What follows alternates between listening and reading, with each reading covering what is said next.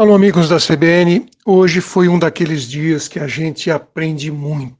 Eu fui participar do evento Ambição 2030 do Pacto Global do Brasil em São Paulo. Eu fui apenas um ouvinte, mais um na audiência de quase mil pessoas, entre centenas de CEOs de empresas brasileiras e corporações multinacionais que assumiram um compromisso com o trabalho decente, o respeito aos direitos humanos a proteção do meio ambiente e combate à corrupção, que são os quatro pilares do Pacto Global, o lado privado da ONU. Foi muito enriquecedor, foi gratificante estar no meio de um grupo tão grande, onde todos acreditam e trabalham para alcançar os mesmos objetivos.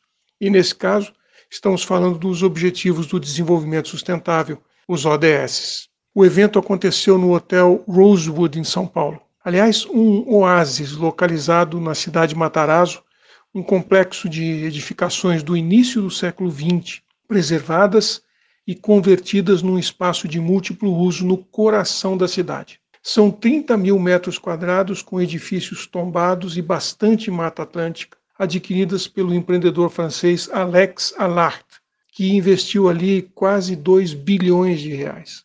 O próprio Alex Allard e a ex-secretária de governo paulista, Patrícia Ellen, criaram neste mesmo local o AIA Earth Partners.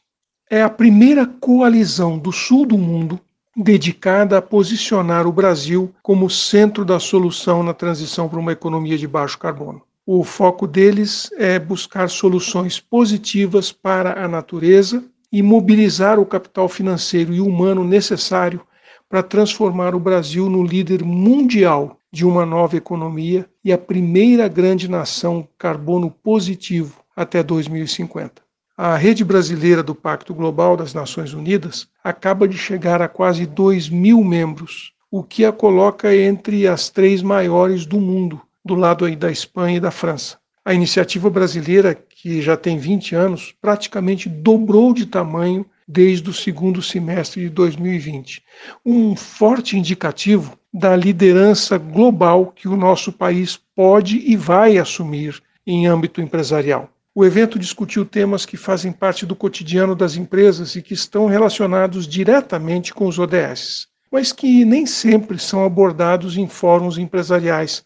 Por exemplo, saúde mental dos funcionários, o poder da transparência na governança pública e privada, as oportunidades de negócio numa economia net zero e a realidade entre o discurso e a prática no âmbito dos direitos humanos dentro das empresas.